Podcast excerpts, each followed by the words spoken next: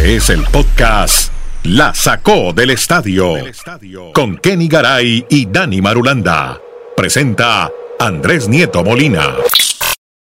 Hola, ¿cómo están? Llegamos a otro episodio más de La Sacó del Stadium. ¿Cómo van? Bienvenidos. Estamos aquí con Dani Marulanda. Ya en segundos conectamos a Bristol, Connecticut, vía streaming a Kenny Garay para que nos hable. Tenemos mucho NFL porque comenzamos esta semana 11, la comenzamos desde el jueves pasado previo a la Thanksgiving Day, a las Black Friday, hoy es el Cyber Monday, hoy mejor dicho, están esas redes sociales, esas plataformas de online no aguantan una compra más, ni una tarjeta de crédito más, quedaron todas, vea, exprimidas. Pero aquí tenemos a Dani Marulanda listo para que nos hable de Jalen Hurts, este hombre que le dio el triunfo a los Eagles en un tremendo partido, en la prórroga además, viejo Dani, imparable en la prórroga y este quarterback sigue su gran racha y pone a soñar a la ciudad de Filadelfia. ¿Cómo estás, hombre, Dani, en el Retiro Colombia? ¿Qué tal todo? ¿Qué más, Andrés? Muy bien. Afortunadamente disfrutando de la mejor época del año de la NFL. Aquí hay que recordar a nuestro ponderado Kenneth Garay, que siempre nos ha dicho, desde Thanksgiving se conoce quiénes van a ser contendientes, quiénes simplemente son pretendientes y se ven los mejores partidos de la NFL. Y uno de esos fue precisamente en el día anterior entre los Philadelphia Eagles y los Buffalo Bills un partido con muchas implicaciones para ambos equipos. Y en el tema de Filadelfia, pues hay que destacarlo de Jalen Hurts, porque es el primer quarterback en la historia que tiene 11 partidos de múltiples touchdowns por la vía terrestre, no por pase, por la vía terrestre, que es lo que lo caracteriza a él. Y además lleva tres temporadas, Andrés, consecutivas con doble dígito de anotaciones, o sea que mínimo llega a 10 anotaciones por tierra. Es el único que lo ha hecho en tres temporadas consecutivas. Y esa posibilidad de ese dinamismo que tiene Jalen Hurts ilusiona mucho a Filadelfia, que puedan volver a estar en el Super Bowl, pero esta vez no se van a conformar solo con estar en el Super Bowl, sino esta vez poderle ganar, ganar poderlo ganar. Claro. Y Filadelfia eh, es un equipo muy bien armado. Yo sigo insistiendo, no veo quién, tal vez San Francisco, es el único equipo que yo veo que le puede jugar. Y a propósito, de partido va a ser el próximo fin de semana. Se van a enfrentar en Filadelfia. Ahí ah, podemos tener una, una, un enfrentamiento como adelantado de lo que podría ser la final de la conferencia nacional entre Eagles y 49ers, un partidazo para no perderse el fin de semana. Bueno, pero yo sí quiero preguntarle, hermano, ¿qué pasa con nuestros, usted que habla de ponderados, nuestros ponderados Buffalo Bills? ¿Qué pasa con Josh Allen? ¿Qué está ocurriendo con este equipo protagonista antes de grandes campañas? Y este año lo oigo usted semana tras semana, podcast tras podcast, que no va a pie con bola, los Buffalo Bills. Es un equipo con mucho talento, con un jugador como Josh Allen que es inmenso, o sea, es vital para esa organización, todo lo que puede desarrollar. Pero sigo creyendo que el tema es, están fallando en la comunicación. La comunicación es muy importante en cualquier aspecto de la vida y en el deporte. En el, en el, ellos antes de, ir al tiempo extra tuvieron una jugada que por un error de comunicación el partido estaba para definirse. Pero corrió mal la ruta el, receptor o, o, el quarterback hizo el lanzamiento al lado que no era y ahí desaprovecharon esa oportunidad. Pero ¿cómo falla ahí la comunicación? Usted dice la comunicación, hasta en el amor es muy importante, Marolanda, para que aprenda. La comunicación en el amor es básica, en la familia. Pero ¿cómo falla la comunicación en un equipo de fútbol? ¿Se le dañan los radios? ¿Qué, qué es lo que pasa?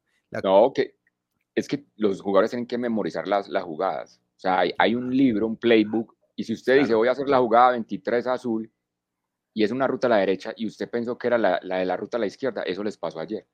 El pase de Josh Allen fue directo hacia el lado derecho y la ruta del, del receptor se ha ido a la izquierda y no pudo atrapar el pase. Entonces, en esos mínimos detalles, pero que son muy importantes, Buffalo hoy es impresionante que esté con seis derrotas. O sea, que hoy Buffalo esté con seis... No está en postemporada, está fuera de, de la... Eh, eh, está con seis victorias y seis derrotas y le falta jugar con Kansas, con Dallas. O sea, el panorama de Buffalo se complicó de una manera impresionante. Sí, señor. Está negro. Bueno, viejo Dani, entonces hablemos de Travis Kelsey. Travis Kelsey vuelve a aparecer otra vez. Ahora le meto la nota de color, le tengo una muy buena de Thanksgiving. Pero eh, es el, el, ala cerrada más rápido con 11 mil yardas. Mire cómo se destaca este muchacho, no solamente en el amor, sino en el fútbol no necesitó llegar a 160 juegos en la historia en la NFL para superar esa marca que usted nos acaba de mencionar. 11.000 yardas en su juego 154. El más rápido que logra esa cifra. Antes había estado Tony González, que fue una ala cerrada, pues incluso para Salón de la Fama, que lo hizo en el partido 191. O sea, ahí ve uno cuando aparecen las estadísticas lo vital, lo importante, lo grande que es Travis Kelsey para la organización y el ataque ofensivo de los Chips, que es otro equipo. yo, yo no creo que ese equipo lo veamos, o sea, si no tiene lesiones, cuando uno ve el calendario que le falta, el único partido muy complejo va a hacerse con Buffalo, pero como es en Kansas, de resto yo vería que los Chips hoy vuelven a ser el gran favorito para ser el número uno de la conferencia americana. Sí. Y están como muy definidos eso, Andrés. Chips, Eagles son para mí los dos mejores equipos, los que vimos el año pasado en el Super Bowl o la temporada anterior, para que puedan repetir. Lo que pasa es que, Andrés, si ellos mantienen la, Por ahí está un equipo del sur de la Florida con ganas de llegar al Super Bowl. yo creo que, yo creo que luego lo, vamos a debatir en el transcurso de la semana con Garay.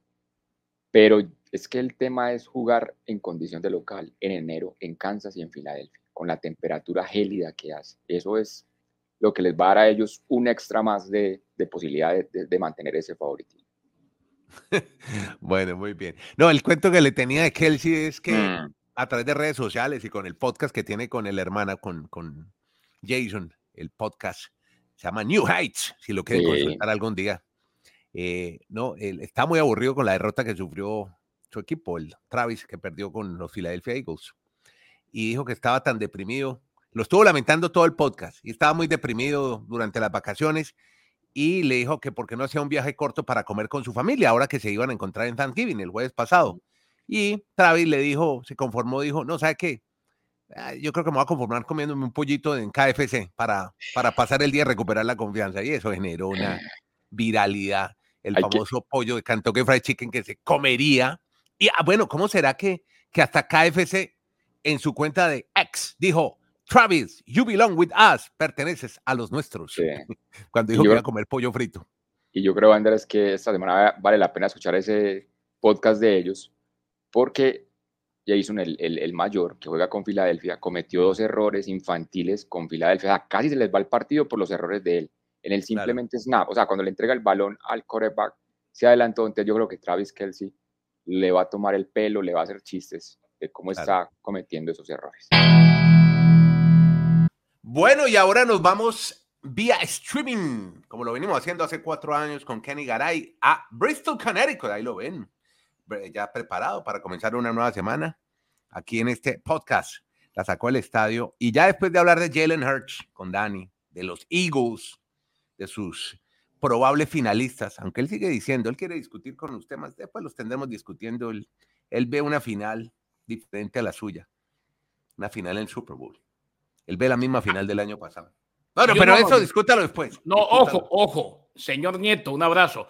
Mañana, mañana discuto con él. Hoy Hoy no estoy de genio para discusiones. Mañana lo Comencemos el lunes más bien hablando de Lamar Jackson. Mañana lo cojo de atrás para adelante, pero, pero, eh, yo tengo la misma final del Super Bowl que él. Eagles ah, Bueno. No, porque pronto metíamos un equipo del sur de la Florida por ahí. Teníamos ganas de que estuviera. No, yo también tengo ganas, pero es que él, él piensa que todo va a ser muy fácil y no todo va a ser fácil. Aunque estoy de mm. acuerdo en una cosa, yo sé que él se lo dijo. Los Dolphins, como van las cosas, ganan la división e inclusive pueden celebrar, si se dan las cosas como uno se imagina, el 17 de diciembre, en casa, ah, Nieto. Bueno, esperemos a ver qué pasa. Después lo habla, más bien hábleme, es que estoy viendo aquí, abro el USA Today, ya no, usted no me deja usar la edición de papel, entonces me toca mirarla en el móvil. No, la de papel ya no, la de papel no, yo sé, ya me mandó para el carajo con la edición de papel. que La de papel ni siquiera para limpiar los vidrios. No, pero diga, eh, para, para, los aguacates, para las paltas, para madurarlas. Sí, como madurar. Lamar Jackson. Apunta papel periódico. Estoy viendo que el tipo hizo una vaina fantástica. Llegó, entró en la historia de la NFL con una cifra, un indicador, 5 mil yardas. Cuénteme, ¿qué fue lo que hizo este fantástico futbolista Lamar Jackson? Y ahora sí, entra en forma. Ya pasó Thanksgiving, Andrés. Un abrazo a usted, a Dani, a todos, desde Alaska hasta la Patagonia, desde Arica hasta Punta Arenas. Ya pasó Thanksgiving y acuérdase que lo dijimos siempre, ahora sí vienen conclusiones. Ah, ahora lo acaba de decir Marulanda, lo confirmó Marulanda al cierre de su informe. Dijo, como dice Kenny, ya ahora es cuando las papas queman. Ahora sí, ahora sí, maestro, sea más grandilocuente. Lo de Lamar Jackson, además de la victoria de los Ravens, que ya tienen nueve ganados, tres perdidos, en el momento justo está en lo más alto de su nivel en la temporada. Mm. Lanzó para 177 yardas, hasta ahí es normal. Corrió para 39 en 11 acarreos, pero estos 11 acarreos de 39 yardas lo convirtieron en el cuarto quarterback de la historia de la NFL en superar las 5.000 yardas por tierra y es el más rápido que lo ha conseguido. Cuarto en la historia, pero el más rápido que lo ha conseguido. Jackson ha jugado 82 partidos, 22 menos de los que le tomó a Michael Vick llegar a esa cifra y de esta forma entonces Lamar Jackson haciendo historia, metiéndose en los libros y lo más importante para él y para John Harbaugh, récord de 9 y 3, 5 y 1 de visitante. Este equipo es de los que hay que tener en cuenta indiscutiblemente. Y Lamar Jackson, cuando juega como tiene que jugar, es un quarterback, pese a que todavía no lo ha probado en los playoffs, es un quarterback espectacular. Sí, de primera.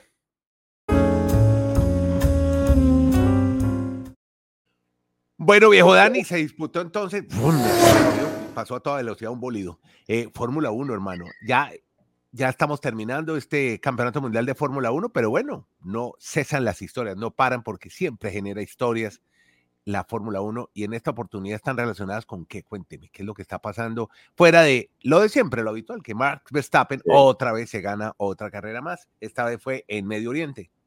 Pues que si en la Fórmula 1 le comencé con que, mejor, si en el tenis comencé con que ya íbamos a hablar por última vez del tenis en este año, en la Fórmula 1 también. Fue ya la última competencia de la temporada en Abu Dhabi y el siempre dominio de Max Verstappen. Es que cuando uno dice que una competencia uno gana 19 veces, o sea, ganó, ganó 19 premios de, Fórmula 1 cuando se corren entre 22 y 23, o sea, el dominio fue más que absoluto. Terminó con, terminó con récord de puntos, con récord de vueltas lideradas, ya tiene 54 triunfos en carreras de Fórmula 1, ya es el tercer máximo ganador. Pues, a nivel que va algún día va a, va a superar a Michael Schumacher y a Lewis Hamilton, que son los máximos ganadores, porque es que lo de Red Bull fue impresionante. Lo único que estaba por definir realmente en esa última carrera era quién iba a ser el segundo en las escuderías. Y al final hubo un poquito de dramatismo, porque en las últimas vueltas, Ferrari, que se estaba quedando con el segundo lugar, pues hubo unos adelantamientos de Verstappen, de mejor, del Checo Pérez. O sea, Checo Pérez. Checo llegó cuarto.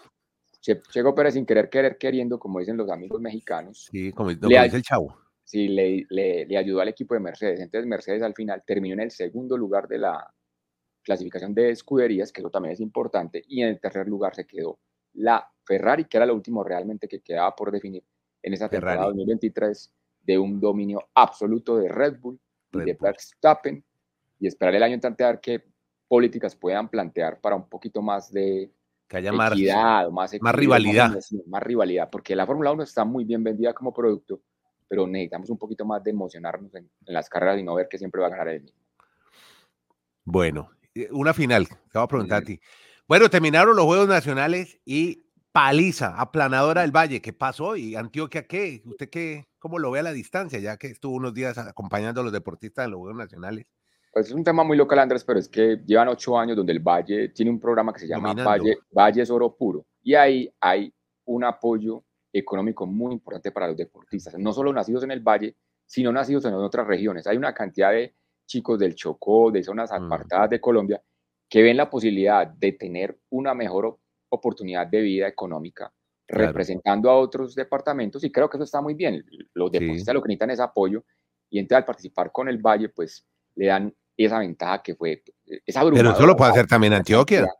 Adoptar es, es que no, es que, Antioquia antes, es que Antioquia antes lo hacía. Lo que pasa es que el Valle les tomó ventaja porque en el Valle ahora hay una política de apoyo más al deporte que en Antioquia. En Antioquia se la están pasando en, problemas políticos de, quién me dijo qué, quién me dijo aquel, y, entonces perdieron como el, norte o la ruta de, estar apoyando al, deporte como antes. Y por eso el Valle Es más, en, en cuatro años, Valle va a volver a ser favorito porque siguen con los mismos directivos y puede ser otra paliza. Así los juegos se los den a Urabá, porque aparentemente Urabá es el que está picando en punta para ser el candidato o la sede de los próximos Juegos Nacionales en el 2027. Pero el popular pájaro, Santiago habla de, de, unos deportes, por ejemplo, donde entregan muchas medallas a veces. Actividad. Actividades exacto. Actividades subacuáticas. Todas las ganó el Valle. Todas las ganó el Valle. Es que ahí, sacó, ahí sacaron todo el, la ventaja frente a las demás de la, delegaciones. O sea, Andrés, va, va preparándose Dios mediante con este podcast. En el 2027 lo podemos invitar a los Panamericanos de Barranquilla y a los Nacionales de, de Urabá. De Urabá. vamos a pasar bien. Estaremos ya en nueva carretera, además, ya se llega más rápido de Medellín. Toda la costa caribe, disfrutar la costa caribeña de Colombia. Pero mire, lo del Valle, y, vale la pena elogiarlo, a mí me parecía como muy politiquera y eso, en una época, Clara Luz Roldán, cuando fue directora del deporte, antes de que fuera ministra del deporte, me parece que una señora que trabaja muy bien en lo del deporte, y ahí, siendo gobernadora del Valle, le dio todo ese apoyo que usted dice, es que Valle se destacó. Eso es un fortín político. Dígame una cosa, si yo manejo... Pero, pero, pero me gusta que trabajen por los deportistas, o sea, es que en esta oportunidad se está invirtiendo bien la plata en deporte, bien por Clara Luz, hay, hay que elogiarla en este caso, sí, es muy politiquera con Dilia Francisca, la nueva gobernadora, más son muy amigas, y se van alternando en la gobernación del Valle. Eso es un, eso es un trabajo mutuo, o sea, es un fortín. Si yo apoyo, digamos, una cantidad de 5 mil, 6 mil atletas en, en una región, todo eso me representa votos y sigo en el mismo esquema, en el mismo, la misma dinámica de apoyo y me apoyan. Hay que esperar que su, su, amigo el nuevo gobernador de Antioquia, que además vecino suyo, vive en Río Negro, pues hermano, pilas, ¿no? No dejarse esta vez vapulear y aplanar del Valle del Cauca. Bueno, muy bien. Gracias, viejo Dani, que es de Antioquia, el retiro, que quedó segundo en los Juegos Nacionales, tercero Bogotá, y con él, con Dani Marulanda, hacemos siempre este pero, podcast. Pero con, la, pero con la salvedad que no tengo ese regionalismo como tan marcado. no, no, yo, sé, este, yo Nací en Colombia por causa de la vida. es un país hincha de la América y del Tolima, por ejemplo. Oiga, pues, claro. oiga, Tolima, ojo con el Tolimita. Grande el Tolimita. Él apoya más al Tolima que al Celtico Nacional. Me encantan esas historias de, esfuerzo. De, eso, eso, bueno, teniendo, eso, teniendo la nevera llena y todo el recurso, eso no, no tiene tanta trascendencia de ganar así. Y David González, entrenador, que es también vecino suyo. Podcast La Sacó del Estadio. Y seguimos en más de NFL, porque Mac Jones continúa con su pesadilla en los Patriots. Eh, a pesar de que dicen que él quiere seguir como quarterback titular, pero es que, es que no se ayuda, viejo Kenny. Perdió tres balones en la primera mitad ante los gigantes de Nueva York. ¿Qué pasa con los New England Patriots y con este muchacho Mac Jones, hombre? Después de que ya había sido enviado a la banca, Andrés, en el partido anterior, eh, sin embargo, se le dio el voto de confianza y Mac Jones lanzó dos intercepciones en la primera mitad. Los Patriots caían 7 a 0 y Belichick hizo el cambio. Mac Jones completó 12 de 21 pases para 89 yardas en la primera mitad y los Giants terminaron convirtiendo su segunda intercepción en el único touchdown de la primera mitad. Belichick no le había dicho a Mac Jones y Bailey Zappi de sus planes sobre quién iniciaría el juego durante toda la semana. Supieron que iniciaba Mac Jones antes de iniciarse el partido. Sin embargo, ninguno de los dos funcionó y al final del partido, hombre, un gol de campo que pudo ser, pero que no fue, terminó dándole la victoria a los Giants de Nueva York. Las cosas no se dan para nada. Bailey Zappe lanzó una intercepción, liquidando las esperanzas eh, de su equipo. Las cosas no se dan para nada, precisamente en los Patriots de New England, ni para Jones ni para Zappi. No, no funciona nada en ese equipo. Bueno, tenemos tenis, hablemos un poco de tenis. Así se movió la Copa Davis el fin de semana porque ya tenemos tremendo campeón y sobre todo un personaje que se está destacando mucho a pesar de no haber ganado el torneo de ATP Tour, el ATP que hacen a fin de año, esta vez que lo hicieron en Turín. Llegó a la final, perdió con Novak Djokovic, pero este italiano Yannick Sinner se las trae. Este muchacho pinta grande, el, el pelirrojo este. Qué buen jugador de tenis es y bueno, lideró a su equipo nacional e italiano para ganarse la famosa ensaladera Dani Marulanda. Es que podríamos decir, Andrés, que ya para usted y los amantes al tenis, esta es nuestra última información del tenis en el 2023. Ya que más tenemos después de la Copa de pero, pero, arrancamos temprano el año entrante con Australian Open. Sí, pero hay que y todos los abiertos. Pero hay que esperar en enero. O sea, ya, ya este, lo que resta este tiempo de diciembre ya no hay, no hay Un tenis. para que coma buñuelo y rece novena. y entonces, pues sí, destacar a Yannick Sinner. Yo pensé mucho en usted cuando episodios de hace meses, años, nos viene diciendo, ojo que Italia viene con un muy buen trabajo. Los italianos están haciendo muy buen plan en el tenis y aquí pues lo logran después de casi que 47 años. Fue 1976 la última vez que habían levantado la ensaladera, como se llama el trofeo de la Copa Davis. Pues lo han logrado este fin de semana y sobre todo derrotando, yo, creo que fue más difícil la semifinal que la final contra los australianos, porque la semifinal derrotaron a Novak Djokovic, le ah, ganaron a Serbia. Exacto. Y, con Yannick Sinner, o sea, Yannick Sinner sí estamos dando que es realmente el hombre a tener en cuenta por los italianos en el futuro de la ATP. Muy bien por Italia, que festejó entonces esta Copa Davis. Y eso que no tenían una ficha importante, Mateo Berretini. También les que faltó. está, exactamente, que tiene un, un problema físico de lesión, pero bueno, este equipo italiano, hermano, que se destacan con figuras como Musetti, como Sonego. Bueno, eh, nuestro amigo eh, Daniel Galán ya ha jugado con varios de ellos, ya se ha enfrentado a estos italianos, el, el colombiano Galán.